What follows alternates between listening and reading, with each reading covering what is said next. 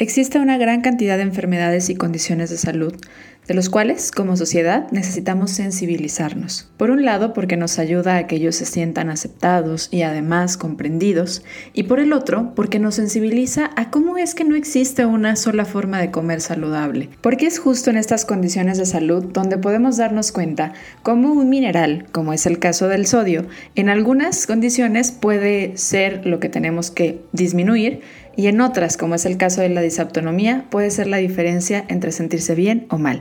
Hoy hablaremos sobre la disautonomía y contestamos preguntas como ¿Cómo se ve la disautonomía en la vida de una persona? ¿Qué alimentos o recursos dietéticos pueden mejorar la calidad de vida de alguien con disautonomía? ¿Y cuál es el papel en el equilibrio de los minerales en esta condición? Bienvenidos a Ser Nutritivo Podcast, un espacio donde nutriremos tu hambre de aprender, crear, sentir y conectar. Soy Griselda Jiménez y junto a grandes colegas de la salud y buenos amigos, compartiremos contigo ciencia y experiencia que nutre tu ser. Nuestro sistema nervioso central autónomo se encarga justamente de que no nos olvidemos de respirar, no nos olvidemos de regularizar nuestra temperatura corporal y no nos olvidemos de aquellas necesidades básicas que tiene nuestro cuerpo. Ahora imagínate qué pasaría si de repente tu cuerpo se olvida de hacer estas funciones. Piensa que estrés, ¿no? Bueno, pues te voy a platicar que existe una condición que bien hoy por hoy no sabemos si llamarla solo como condición o como patología, pero que afecta a la calidad de vida de muchas personas. Y hoy la intención de este programa es justamente visibilizarlo. La disautonomía afecta a muchas personas en el mundo, particularmente a personas jóvenes. La intención es visibilizar que existe y cómo afecta la calidad de vida de quienes lo padecen. Te decía yo que justamente el sistema nervioso autónomo se encarga de controlar algo tan básico como es tu frecuencia cardíaca, tu temperatura, el hecho de que respires. Entonces, quiero que nos pongamos en los zapatos de quienes lo viven y qué mejor compartiendo la experiencia ya que te recuerdo que Ser Nutritivo Podcast es justo eso, un shot de experiencia con ciencia. Y hoy vamos a hablar desde el punto de la experiencia junto con Pamela Bernal, quien es creadora de Disautonomía MX, que nos va a estar guiando y compartiendo un poco de lo que ella ha vivido y que también muchas personas a quienes tú acompañas, porque algo maravilloso de generar comunidades, Pam, es que va abriéndote a, esta parte de la comunicación y a escuchar lo que viven muchas personas, porque ninguna condición se vive de la misma manera. Estoy muy contenta, Pame, de que hayas dicho que sí a esta entrevista y que seas tú la voz hoy para darle justamente más voz y más volumen a todas las personas que viven con disautonomía. Bienvenida a Ser Nutritivo Podcast. Muchísimas gracias por la invitación, Gris, y también es un placer para mí estar aquí y que me hayas invitado y contemplado para este espacio. Muy contenta y aparte agradezco muchísimo lo que estás haciendo de comunicarlo. Yo creo que toda condición y toda enfermedad necesita portavoces, necesita gente que hable por estas personas. Y sobre todo, algo que a mí en lo personal me sensibilizó mucho a querer hablar y a dar voz y, sobre todo a compartir este micrófono y a esta comunidad esto, es que la disautonomía es algo que muchas personas viven muy solitarios y que además, como no hay algo, una falla orgánica, que no se puede de alguna manera identificar, es que te falla el corazón, es que te está fallando tal cosa. Pareciera entonces que es algo como inventado y creo que muchas de las personas que lo viven lo viven en solitario y aparte en la negación de la sociedad de que tienen algo. Entonces, vamos a escuchar un poco de lo que vive una persona cuando tiene disautonomía. Pero primero, me gustaría pedirte de favor que me ayudes a presentarte un poco háblanos de ti y háblanos de por qué dijiste, híjole, tengo que crear una cuenta donde hablemos justamente de estos temas y nos acerquemos a profesionales. Pues mira, yo soy, pues ya me dijiste, Pamela Bernal, eh, tengo 21 años y esta página básicamente la creé en el 2017 y todo surgió como un método de autodesahogo, o sea, yo necesitaba primero como conocerme y poder liberar todo lo que estaba sintiendo en ese momento que ni siquiera sabía qué era lo que estaba sintiendo, no entendía bien. Y poco a poco se fue transformando en lo que es hoy, que pues justo empecé a recaudar información externa y luego poder transformar esa información y decirla con mis palabras, informarme, conocer a especialistas, conocer a más personas y pues hoy en día básicamente es eso, ¿no? Un grupo de apoyo que se dedica a difundir, a brindar apoyo tanto a pacientes, familiares, amigos o cualquier persona que pues que esté dispuesta a conocer sobre este padecimiento y claro que también a compartir mi experiencia, que creo que es algo pues que tanto me hace empatizar a mí con los demás como a los demás conmigo. Y de alguna forma conecta. Así es, entonces forma como este tipo de comunidad que pues considero que está muy bien. La verdad es que eh, gracias en nombre de todos los que, los que de repente se sienten en solitario cuando viven esto. Y es muy interesante cuando nace de una necesidad propia, ¿no? Creo que la mayoría de las cosas que hacemos los seres humanos vienen de ahí y no es egoísmo, es una necesidad. Y cuando reconocemos que lo que nosotros estamos experimentando como necesario, hay alguien más que también lo vive, ¿no? Y platícanos un poco desde tu experiencia y desde el conocimiento que tienes por la cercanía que has tomado con algunos profesionales, ¿cómo se podría definir la disautonomía? ¿Tú cómo la podrías definir? Pues básicamente la disautonomía es una falla en el sistema nervioso autónomo. Este sistema regula aproximadamente el 90% de las funciones de nuestro cuerpo todo esto es lo involuntario, o sea, como lo que no piensas que estás haciendo, pero lo estás haciendo desde parpadear, respirar, los latidos del corazón, todo lo que ya dijiste, o sea, temperatura, respiración, todas estas cosas que no somos conscientes que hacemos, pero tenemos que hacerlas para vivir y de todas maneras las hacemos inconscientemente. Y se afectan entonces todas estas funciones. Esto significaría que en síntomas, ¿cómo se puede ver la disautonomía, Pam? Esto se puede ver desde un simple mareo al ponerte de pie, un desmayo, dolores de cabeza constantes, sudoración de la nada, eh, presión baja o presión alta o ambas, o sea, es como una mezcla de todo. También, también, por ejemplo, hay mucho dolor de, pues, muscular, puede incluso haber contracciones por la falla de circulación, o sea, abarca muchas cosas. Y es que justo ahorita decías, regula 90%, o sea, me imagino la gran diversidad de síntomas que pueden darse y cómo además puede haber entonces muchos espectros en la disautonomía, ¿no? O sea, habrá quienes ahorita decías puedan sentir bradicardia y puedan sentir otros taquicardia o un mix, pero algo muy en común que tiene, y creo que es lo que afecta a la mayoría de las personas con disautonomía, me dirás tú si estoy de manera incorrecta, es la fatiga crónica es el sentirse muy cansados. Y a mí me gustaría invitar a la audiencia a esta parte de agarrar la empatía y de ponernos en, los zapatos de quienes lo viven. Imagínate que de repente estás dormido y tu corazón sigue con una frecuencia cardíaca muy alta. O que durante todo el día estás prácticamente en una frecuencia cardíaca alta y quiero que te imagines que esto es como si estuvieras corriendo un maratón. Claro que vas a sentir una fatiga crónica. Y creo yo que justamente esta fatiga afecta mucho a la calidad de vida de las personas. Y es donde de repente entra aquel que no conoce y tacha a quien vive con disautonomía como alguien flojo, como alguien que no quiere hacer, que no quiere ir al trabajo, que no se quiere levantar. Cuéntame un poco desde tu experiencia. ¿Tú cuánto tiempo llevas de diagnosticada con disautonomía? Me diagnosticaron, me diagnosticaron en mayo del 2016 y, pues sí, quiero vincular esto con lo que dices de la fatiga crónica. Creo que es uno de los síntomas con los que más batallamos y, que los que nos están viendo desde YouTube podrán, o sea, podrán darse cuenta que mi apariencia física no es de una persona enferma, no es de una persona que vive con malestar. Entonces, eso puede generar mucho, pues mucha confusión para quienes escuchan de la disautonomía y nos ven también. Pero sí, eh, me diagnosticaron en 2016 y pues ya pasaron cinco años desde mi diagnóstico.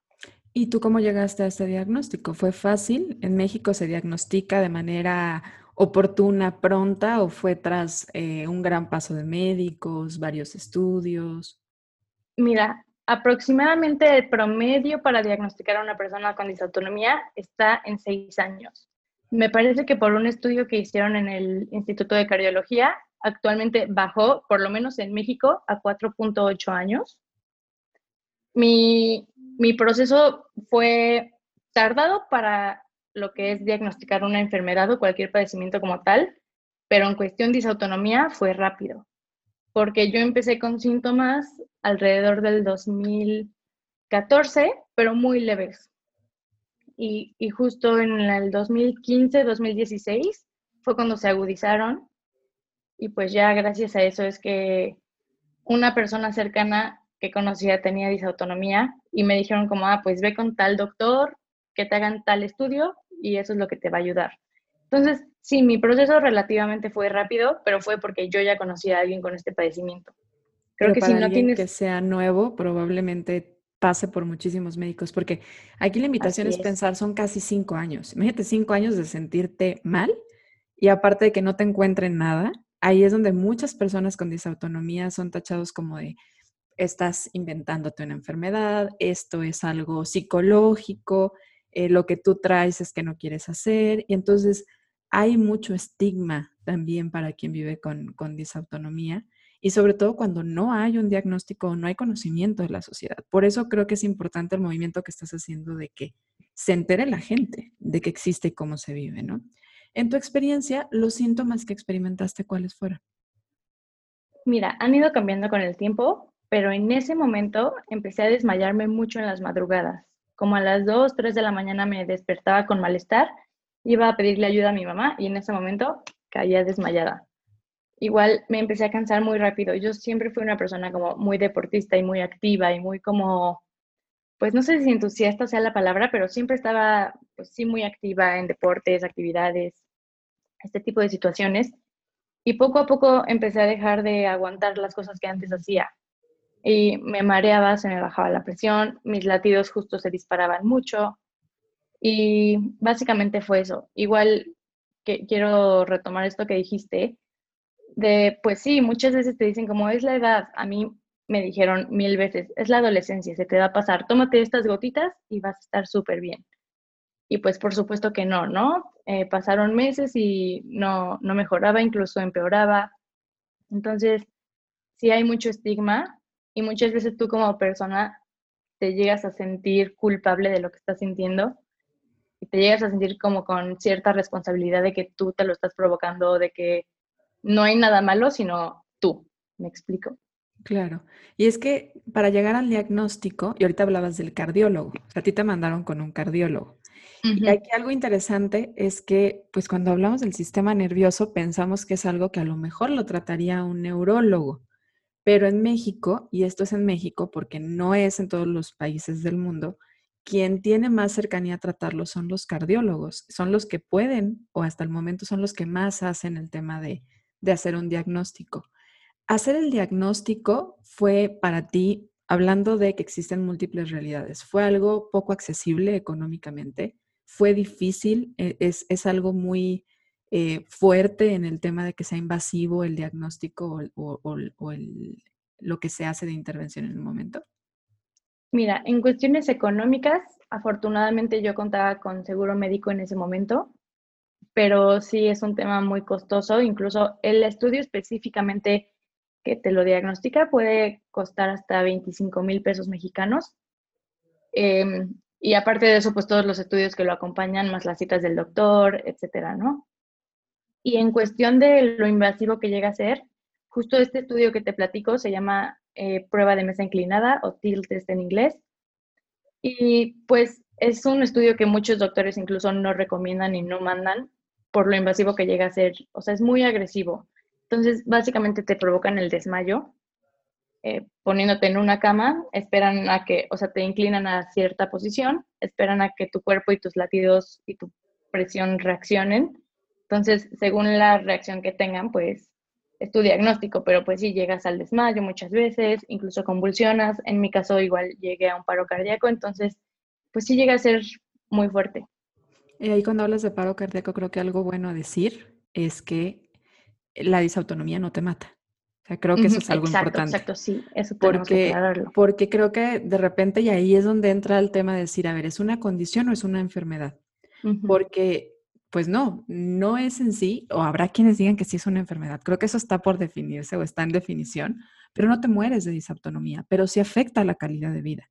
Y creo que tan importante es la calidad de vida como la cantidad de años que tienes. Entonces, el que no sea mortal no significa que no deberíamos de prestarle atención. Entonces, te puede causar un paro cardíaco, pero podría causarte la muerte o este paro cardíaco es muy momentáneo. Es momentáneo. En mi caso, me, pues me inyectaron en el suero pues lo, lo necesario para que mis latidos subieran. Eh, pero Porque estaban preparados, ¿no? O sea, estabas en una condición que se estaba promoviendo. Así es. Pero eh, sé de personas que han tenido incluso paros cardíacos al desmayarse en su casa o en ciertos lugares y pues reaccionan sin necesidad de que les inyecte nada, ¿me explico? Entonces, creo que sí, justo, y sí es muy importante recalcar esto de que no es mortal. Muchas veces yo les digo como, puedes sentir que te mueres porque pues sí, finalmente tus latidos pueden llegar a más de 200 y, y sí sientes, o sea, sí es de, siento que me voy a morir, pero en realidad no, o sea, no te va a pasar nada grave si es que no tienes también otras comorbilidades, que eso es importante también tenerlo presente. Yo quiero, volviendo a que algo que quiero que lograr con esto es el tema de sensibilizar y la empatía. Cuando estás haciendo actividad física y hablando de una actividad física en donde estás haciendo una actividad física cardiovascular intensa, tu frecuencia cardíaca puede subir a 140, 150, dependiendo por supuesto tu edad, tu género, tu complexión.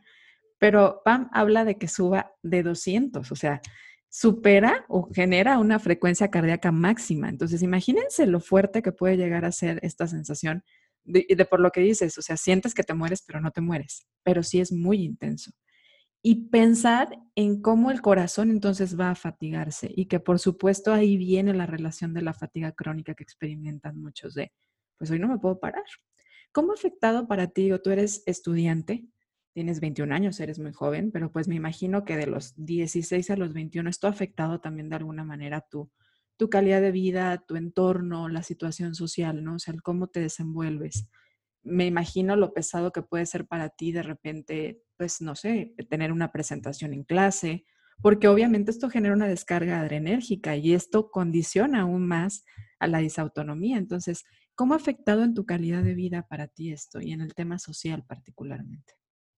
Mira, yo considero que sí ha tenido un cambio muy drástico, tanto mi vida como mi vida social, o sea, en general todo. Em, como te platico, yo era una persona muy activa, entonces la verdad es que sí hacía muchas fiestas, o sea, en este, pues estaba justo en la edad de empezar con este tipo de situaciones, ¿no? Y pues ahorita, si acaso voy a un evento al mes, y la verdad es que pues tanto me preparo mucho desde antes, como tanto física como mentalmente. ¿eh? Y pues sí, estoy tranquila, obviamente también puedo bailar y disfrutar, pero, pero no todos los días es posible también divertirnos. Eso es algo muy importante. O sea, por más que te prepares y por más que hagas todas las medidas, puedes llegar a pues a tener algún evento, ¿no? O malestar o síntomas. Entonces, pues sí considero que ha cambiado mucho mi vida. También obviamente mis amistades han cambiado, los planes que hago, eh, mis planes a futuro han cambiado, y, pero nada que no se pueda arreglar y nada que no pueda como acoplarse a la vida en, sí. Y ahorita que, que, decías como de, sí puedo divertirme, sí puedo, creo que algo importante es hablar de cómo hay una relación en el tema emocional con las descargas que podemos tener en nuestro sistema nervioso. Cuando nosotros vivimos una condición como muy eufórica, de mucha alegría, o de mucha tristeza, esto genera un intercambio en neurotransmisores y en condiciones hormonales que pueden llegar a una persona a bajarle muchísimo la presión arterial o subir muchísimo la presión arterial. Por eso cuando de repente sentimos una inmensa tristeza, nuestra frecuencia cardíaca disminuye y nos sentimos muy cansados y nos sentimos muy lentos, como muy pesados. Esto en una condición en donde no hay ninguna falla, digámoslo así, ¿sí? que creo que no es la palabra correcta. Pero ahora imagínatelo en una persona que tiene una disautonomía. Su sistema nervioso todo lo acentúa más. Una tristeza puede hacerlo sentir una bradicardia muy fuerte, un cansancio muy fuerte, una alegría muy tremenda puede, puede para él ser como, se me acabó la energía toda la semana, ¿sí? Entonces también el tema emocional va muy ligado. Pam, tú me contaste que estás estudiando psicología. ¿Cómo explicarías tú esta, esta relación, esta, esta cercanía que tiene justamente lo que puede vivir una persona a nivel emocional con los síntomas que pueden manifestarse en la disautonomía? Pues mira, justo, justo por esto y por la poca información que hay tanto del tema de psicología relacionado con disautonomía y en general, pues sí me he tratado de enfocar mucho en, en esto que dices, ¿no? Y si bien no hay mucha información de cómo el sistema nervioso repercute en las emociones, pues sí es totalmente lógico que las emociones repercuten directamente, como dices, en el sistema nervioso autónomo. Entonces, una de las cosas principales que te recomiendan los médicos cuando te diagnostican es no tengas emociones fuertes, ni agradables ni desagradables, lo cual es, pues... Totalmente difícil, ¿no? O sea, es como, ¿cómo regulo eso? Claro, prácticamente imposible. O sea, las emociones las sientes y ya, no piensas en, ay, me voy a poner triste al rato, ay, me voy a enojar ahorita con mi mamá. No, por supuesto que no. Entonces, sí es algo que necesita mucho control emocional, mucho apoyo psicológico. Yo siempre digo que la terapia es nuestra mejor amiga. Y, y si es necesario, apoyo psiquiátrico, que también eh, muchas personas han requerido este tipo de medicamentos y les ha funcionado con su tratamiento con la disautonomía y es totalmente válido. Creo que también hay mucho estigma en torno a este tema, ¿no? y, y, pues no, es algo que tenemos que tener presente que, que, nos va a ayudar.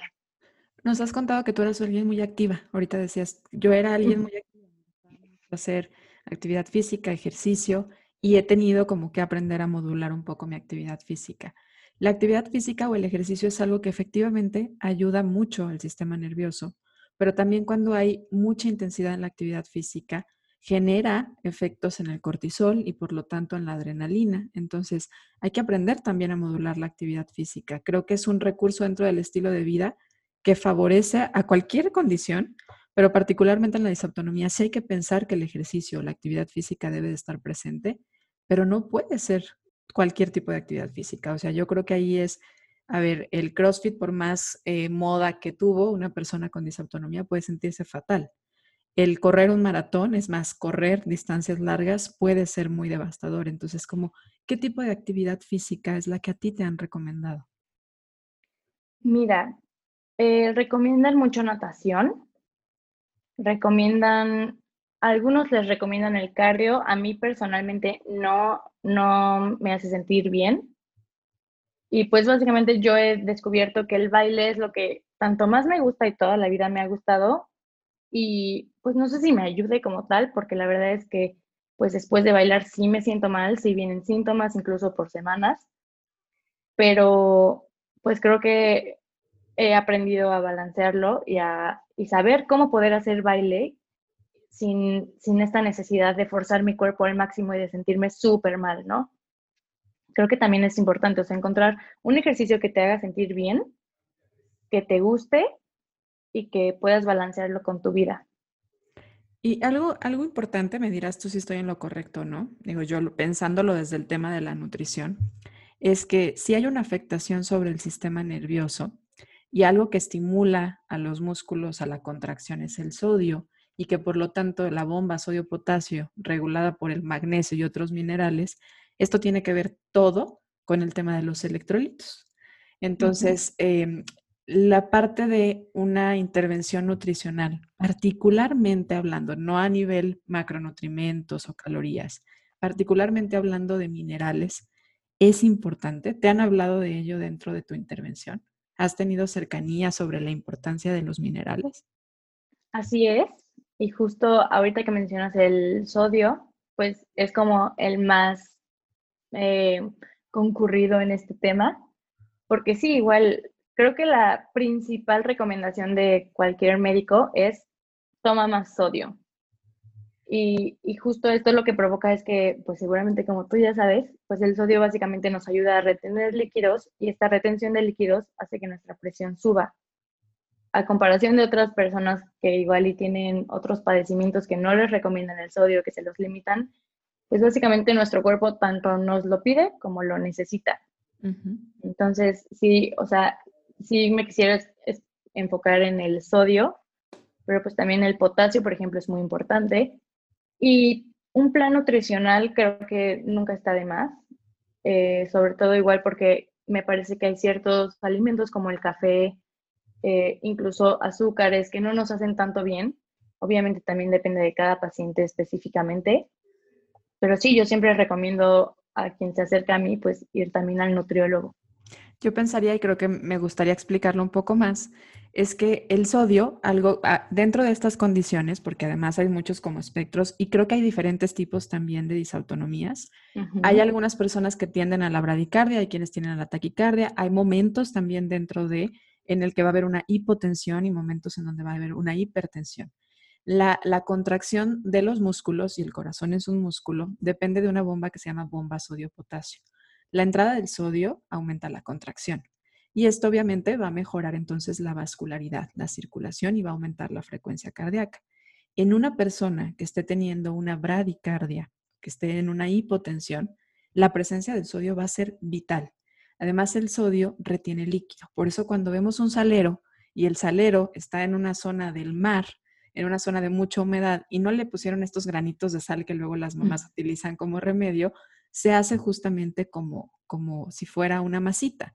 Es porque el sodio nos ayuda a retener agua y también en el salero, pero también en el cuerpo. Entonces, este aumento de volumen sanguíneo, porque una parte muy importante del volumen sanguíneo es el agua, va a mejorar a alguien que tenga una disautonomía con una prevalencia, un aumento en la bradicardia o hipotensión.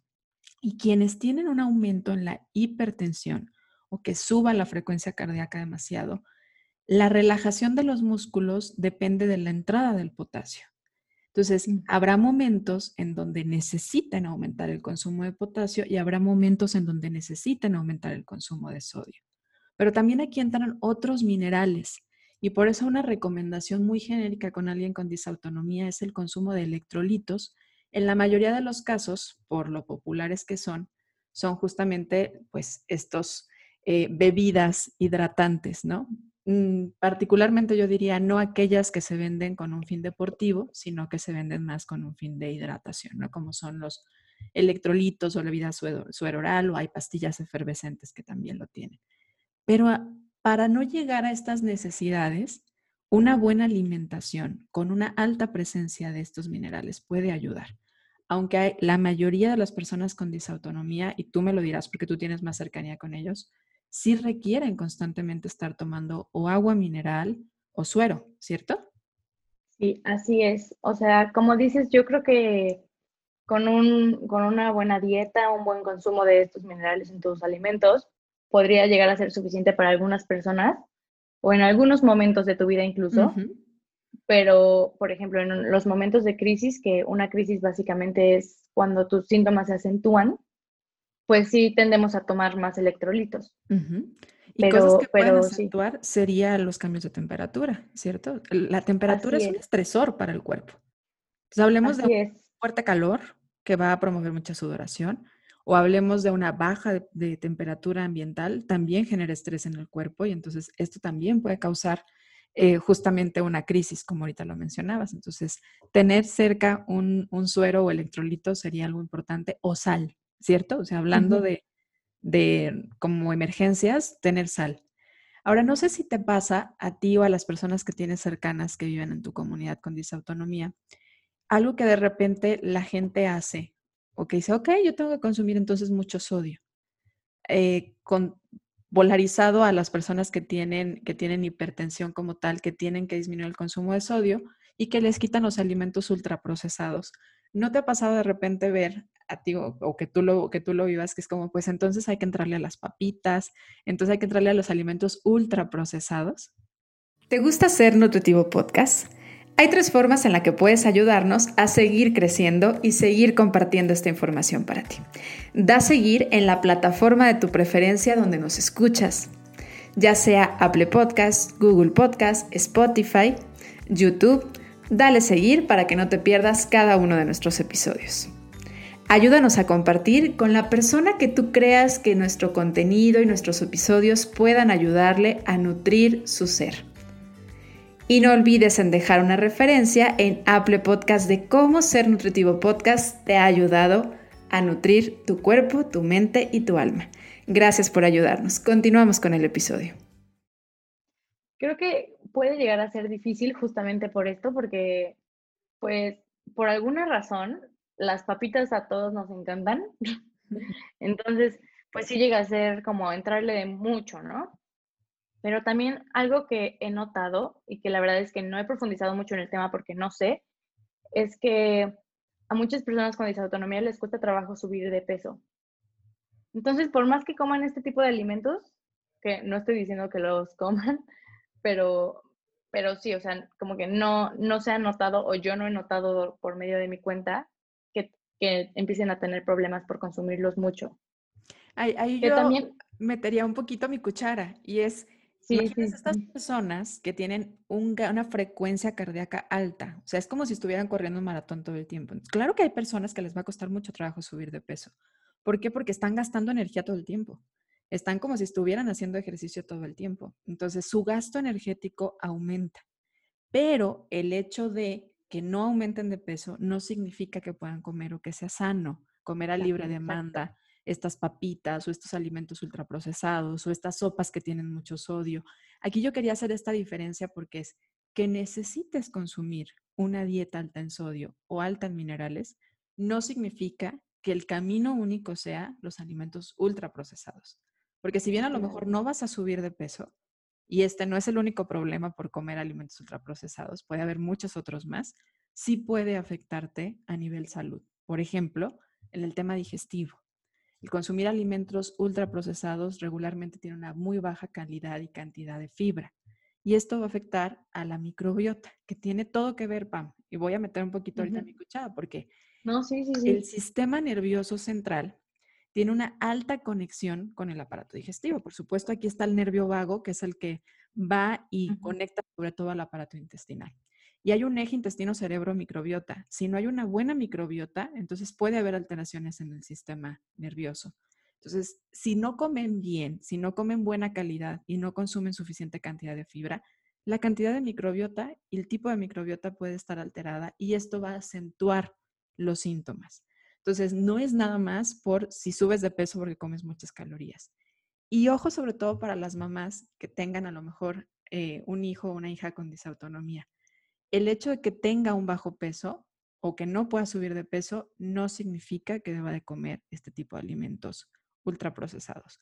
Hay que subir la cantidad calórica, sí, pero de alimentos de buena calidad, ¿cierto?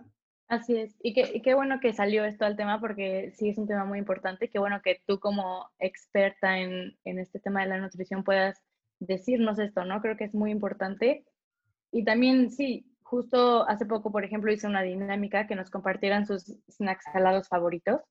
Entonces ahí se ve la variedad, ¿no? Tanto de snacks, igual y pepinos con limón y, y mucha sal. Eh, hubo obviamente quien sí puso sus papitas, pero pretzels, o sea, como este tipo de cosas que se ve la variedad y que pues conoces, ¿no? Conoces que hay más allá del snack que tú igual y te comes todas las tardes. Claro. Y, y también no, creo que ahí entra el tema de no ponernos a moralizar la comida. Los nutriólogos somos muy dados a decir como, es que los alimentos altos en sodio son malos para todos. A ver, no hay moral. Los alimentos no son buenos ni son malos. Hay condiciones, hay personas en donde necesitan subir la cantidad de sodio y van a necesitar ponerle más sal al alimento. Esto es muy interesante porque a mí cuando me ha tocado atender a pacientes con disautonomía, el cuerpo les pide alimentos ricos en sodio. A veces ellos no conocen todavía su diagnóstico, pero si hay una búsqueda constante por chilito, tajín, que tiene buenas cantidades de sodio. O sea, curiosamente el cuerpo lo busca, ¿no? Buscan las palomitas, buscan las papitas, buscan eh, a veces hasta el refresco, que es muy alto en sodio. Entonces, el cuerpo sí manda estas señales de necesidades y escucharlas, no para prohibirlas y tampoco para quedarnos como en último, el único remedio, sino buscar mejores opciones, como ahorita decías. Oye, Em, en el tema, por ejemplo, del consumo, ahorita decías de la cafeína, pensando en los alimentos. Por supuesto que la ¿tú tomas café? Yo, la verdad, no, porque en algún momento tomé y tuve una experiencia muy mala justo de taquicardia y dije, no, en la vida. Y he vuelto a tomar, pero descafeinado, entonces ese pues no me ha generado nada. ¿Y en tu comunidad es algo que normalmente sí hablan de no, no cafeína? Hay, o sea, sí es algo muy común, como no, café no, pero existen personas que lo pueden tomar sin problema. Por las diferencias que puede haber en la misma disautonomía, ¿no? Pero, pero sí regularmente algo que hay que considerar del café es que el café es un estimulante del sistema nervioso. entonces puede generar taquicardia. Y hay opciones, ahorita decía Pam, pues me lo tomo sin cafeína, ¿no? Y no nada más hablando del café, los tés, tés que vengan de Camellia sinensis, que es una planta, que es la que se le denomina té, tienen cafeína y también pues puede causar aceleraciones, taquicardias, pérdida del sueño. ¿Qué hay con el sueño, Pam? ¿Te han hablado de la importancia del sueño para la disautonomía? Así es. Yo igual en mis recomendaciones siempre digo, cuida tus horas de sueño. O sea, creo que es algo súper valioso. Y también suelen haber muchos problemas tanto de hipersomnolencia como insomnio como tal. Y pues, pues es que es algo, como, como, es tan variado todo, o sea, es o un extremo o el otro, ¿no? Entonces, llega a ser complicado hablar de los dos puntos, pero pues sí, sí, es muy importante cuidar tus horas de sueño. Yo siempre digo, si tu cuerpo te pide una siesta, tómatela. O sea, a mí personalmente es lo que me ayuda a seguir con mi día. Y, o incluso sin necesidad de dormir, pero estar acostada y que tu cuerpo pueda tener este chance de relajarse y de recuperarse, es súper valioso. Y, qué bueno que mencionas como esas diferencias, ¿no? Yo creo que como en todo en la vida no es negro ni es blanco, hay una gama enorme de colores. También en este tipo de condiciones hay muchas formas en las que se vive y las recomendaciones no se pueden generalizar. Habrá quienes dormir demasiado les puede afectar más y habrá quienes dormir poco les puede afectar más. Entonces es, conocer, conocerte, si tu cuerpo, si vives con una condición de disautonomía, conoce lo que a ti te pasa, conoce el por qué, o sea, qué alteración tienes en tu sistema nervioso, si estás sobreestimulado o al contrario, y, y cómo puedes modularlo. Pero el dormir es muy importante para la regeneración del sistema nervioso en particular tampoco dormir en grandes cantidades, porque esto puede afectar también. Pero si es un antiinflamatorio por naturaleza, entonces es importante. En el tema de alimentos, dime, dime. Ah, y esto que dices de conócete a ti es súper importante. También creo que es una recomendación súper valiosa y que también siempre trato de decirles como tu disautonomía es tuya, o sea, bueno, ni siquiera es tuya, pero vives con, con ella y, solamente te da de esa manera a ti, ¿me explico? No lo que me funcione a mí necesariamente te va a funcionar a ti y no lo que estés viendo en mi página de las demás personas necesariamente te va a funcionar a ti. Entonces es importante conocerte, ver qué te lo detona, ver qué te funciona y a partir de ahí, pues seguir con tu vida y con tus medidas. Sí. Tú ahorita hablaste del descanso más allá del sueño, deseas acostarte. Sobre esta parte, Em, algo que yo he visto y lo he visto mucho en tu página y en otras cuentas también donde hablan de disautonomía, de levantar las piernas. ¿Tú por qué explicarías que elevar las piernas acostadas sería algo bueno en el tema de la disautonomía? Eh, básicamente, cuando una persona con disautonomía se pone de pie, es como si la sangre se quedara estancada en las piernas. Entonces, pues al momento de acostarte y levantarlas, ayuda a que esa sangre vaya hacia los órganos como el corazón o el cerebro, entonces puedas tener un mejor flujo sanguíneo. Igual, otra alternativa para no levantar las piernas puede ser medias de compresión, que me parece que tienen el mismo efecto. Entonces, pues sí. Y esto que, mencionas de, lo difícil que es el retorno eh, sanguíneo y venoso, entonces es, es, importante porque estar mucho tiempo de pie o en una sola postura puede ser algo que, que detone los síntomas? Sí, así es. Tanto estar de pie como estar sentado mucho tiempo o estar acostado mucho tiempo. Justo estar en cualquier posición mucho tiempo puede detonarte algún síntoma. Entonces es recomendable como pues poder estar haciendo cambios de posición o si lo que sí se trata de evitar al máximo es estar de pie mucho tiempo, ya que eso sí te puede provocar un desmayo. Ok.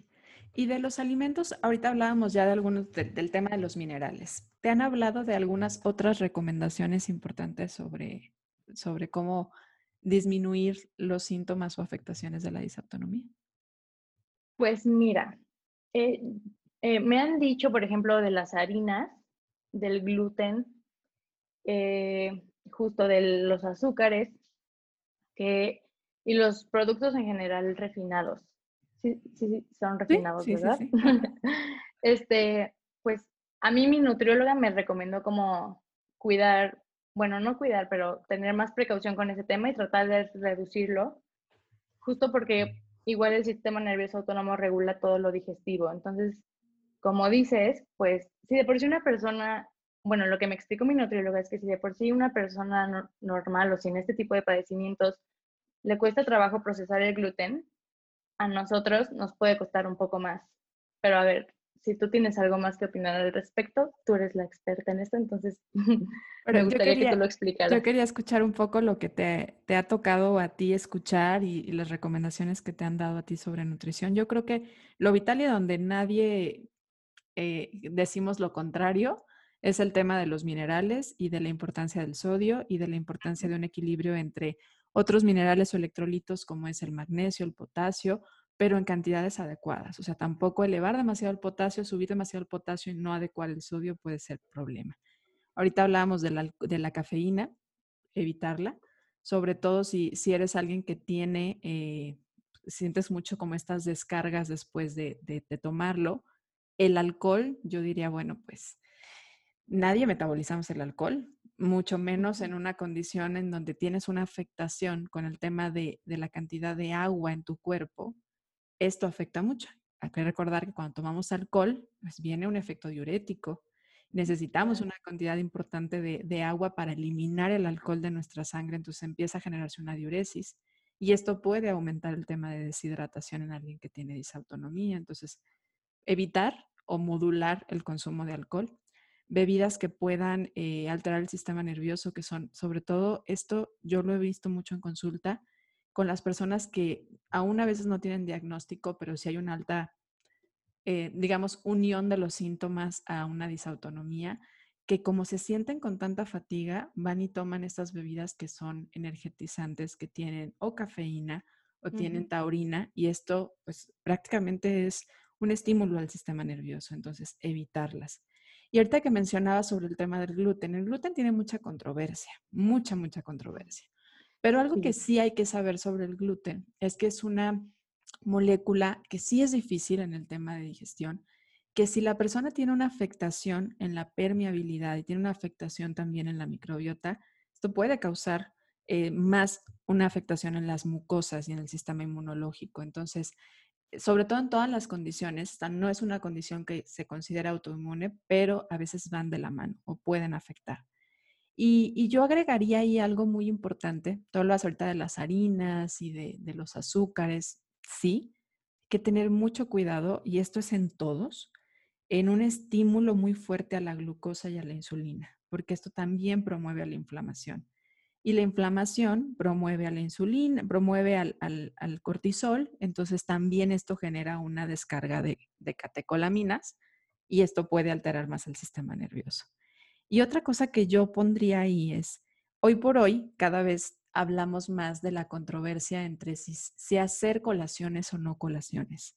Y es que por mucho tiempo se generalizó que todos los humanos necesitábamos hacer cinco comidas al día o hacer colaciones no en todas las condiciones se necesitan hacer colaciones. De hecho, hoy se sabe que para algunas condiciones es mejor quitar las colaciones y comer menos frecuente. Pero en las personas con disautonomía es útil comer en cantidades pequeñas y hacer colaciones. Entonces, aquí es en una condición en donde efectivamente las colaciones sí pueden ayudar. Las comidas pequeñas y frecuentes pueden ser útiles. Entonces, sin hablar mucho de calidad de los alimentos, pues ya hablamos de que sí importa el cómo los fraccionemos y qué tipo de bebidas particularmente tenemos que evitar. Bien, Pam, pues estamos entrando a la recta final, pero avísame, cuéntame si hay algo todavía que digas, a ver, Gris, no, no nos vamos a despedir sin que yo hable de esto de la disautonomía. Pues creo que por ahora no, ¿eh? Yo creo que vamos muy bien. Ok, bien, pues te platico entonces, Pam. Nosotros en Ser Nutritivo Podcast creemos que el ser humano no solo necesita nutrirse física, mental y espiritualmente. creemos que estos tres aspectos son importantes y nos gusta saber cómo le hacen nuestros invitados para nutrirse en estos tres aspectos. Hoy por hoy, tú que te reconoces con esta condición y que has tenido como esta sensibilidad de decir, necesito cuidarme, necesito escucharme, ¿cómo le haces para nutrirte físicamente? Físicamente, creo que, como ya mencioné, el baile, o sea, yo hago teatro musical, entonces como que el baile que hago está muy enfocado al teatro musical. Y eso, o sea, yo lo hago los sábados, entonces sé que los sábados es mi día para, pues, hacer todo lo que quiera físicamente, si así está bien dicho, porque pues no todo lo que quiera, sino todo lo que me permita mi cuerpo, pero es ese día, o sea, ese día es para mí y para disfrutar al máximo eso. ¿Y mentalmente, cómo disfrutas nutrirlo? Mentalmente, creo que cuido mucho el tipo de relaciones que tengo, la información que dejo pasar, tanto en mis redes sociales como pues todo lo que escucho, o sea, trato de ser muy, muy pues no sé si cerrada sea la palabra, pero sí cuidar mucho, ajá, exacto. Pues sí cuido mucho todo lo que escucho, todo lo que leo, todo lo que veo, a quienes sigo en redes sociales, todo el contenido que estoy pues recibiendo. ¿Y espiritualmente? Espiritualmente yo creo que me ayuda mucho eh, el tema de pues prender inciensos y conectarme conmigo misma. Yo tengo una colección de inciensos, entonces como que es mi momento igual. En las noches a veces los prendo, me conecto conmigo misma o también incluso poner música instrumental. Creo que es algo que me hace estar en el aquí y el ahora y me relaja muchísimo y me ha ayudado mucho también. Y fíjate que qué interesante que menciones eso porque son recursos muy importantes en la disautonomía, sobre todo para, para quienes estén en una condición de crisis la relajación, el estímulo al nervio vago, que es mucho a través de los aromas, de la respiración, como modular tu respiración, las posturas que hagas. Entonces, eh, qué interesante que para ti sea un recurso el olfato para conectarte espiritualmente y bajar un poco el ritmo. Y Pam, estamos haciendo un libro de la vida en ser nutritivo podcast. Es un libro de, de frases para futuras generaciones. Si tuvieras la oportunidad de escribir una frase para futuras generaciones, así un mensajito, ¿qué les dirías? Creo que una frase que últimamente he tenido muy presente es, no porque no lo puedas ver significa que no existe. Oye, que va muy de la mano. Sí, exacto. Y creo que va muy de la mano tanto con la disautonomía como con cualquier padecimiento, puede ser mental, eh, estos trastornos, depresión, ansiedad. Creo que aplica para todos, ¿no? Al final todos tengas o no tengas disautonomía, estamos viviendo una batalla interna que nadie sabe. Entonces, pues sí, creo que es una frase muy bonita y que puede representar muy bien cualquier situación. Así es. Juan, pues muy contenta de compartir contigo y compartir también con la comunidad esta información. Yo creo que si hoy nos vamos un poco más sensibles a estas condiciones diversas que existen, hoy particularmente hablando de la disautonomía, nos llevamos ya un buen regalo, ¿no? La empatía hablar y ver desde la empatía. Ahorita hablabas de cada uno tenemos nuestra batalla, así es, cada uno tenemos nuestra batalla, muchas condiciones físicas, mentales o experiencias y hay que ser un poco más empáticos. Y qué mejor para poder ser empáticos que escuchar lo que los demás viven desde su experiencia. Pam, te agradezco muchísimo. Muchísimas gracias, Gris, por la invitación. Feliz. Y a ustedes que nos escuchan, muchísimas gracias comunidad. Recuerden que cada jueves se encuentran un episodio nuevo, así que nos escuchamos la siguiente semana. Gracias.